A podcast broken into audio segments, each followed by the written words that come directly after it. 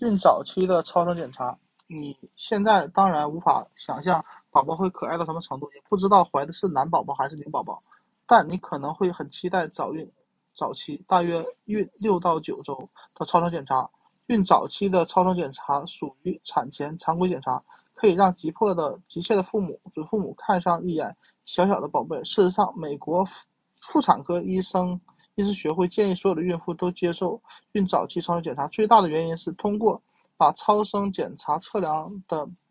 孕早期胚胎或胎儿数据与未末次月经推算相结合，可以准确地判断出怀孕日期。孕三个月之后，超声检查测量的胎儿数据就没有那么准确了。孕早期超声检查还可以让我们看到胎儿的心跳，确定孕怀孕发生。在它该发生的地方，就这就也就是子宫内，也可以排除异位妊娠和输卵管怀孕。如果你怀的是双胞胎或多胞胎，孕早期的超声检查也可以帮更早帮助你确定。超声检查是怎样拍到子宫内的小生命呢？它通过一个传感器探头发送声波到你的身体里，声波碰到人体结构、宝宝孕。孕囊等的后反弹，产生我们能在显示器中看到图像。如果是孕在孕六到七周、六七周之后之前做超声检查，你可能要做经阴道超声检查。检查时，医生会将一根狭长的传感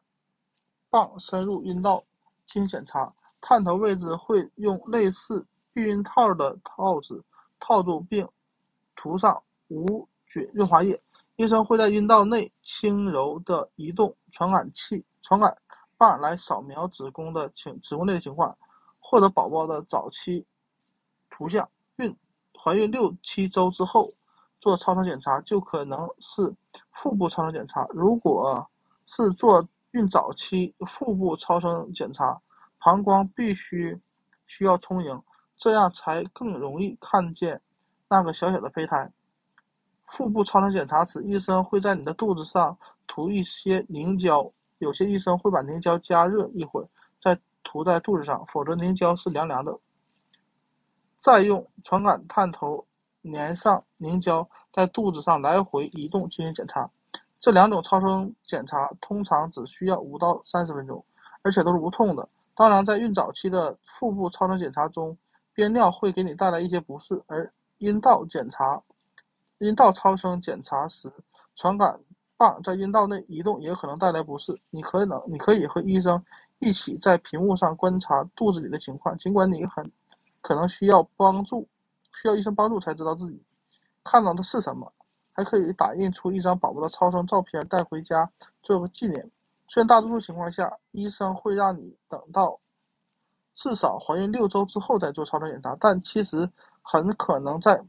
末次月经期后的大约四周半左右就可以看到孕囊，在怀孕五到六周时就可以听到胎心了。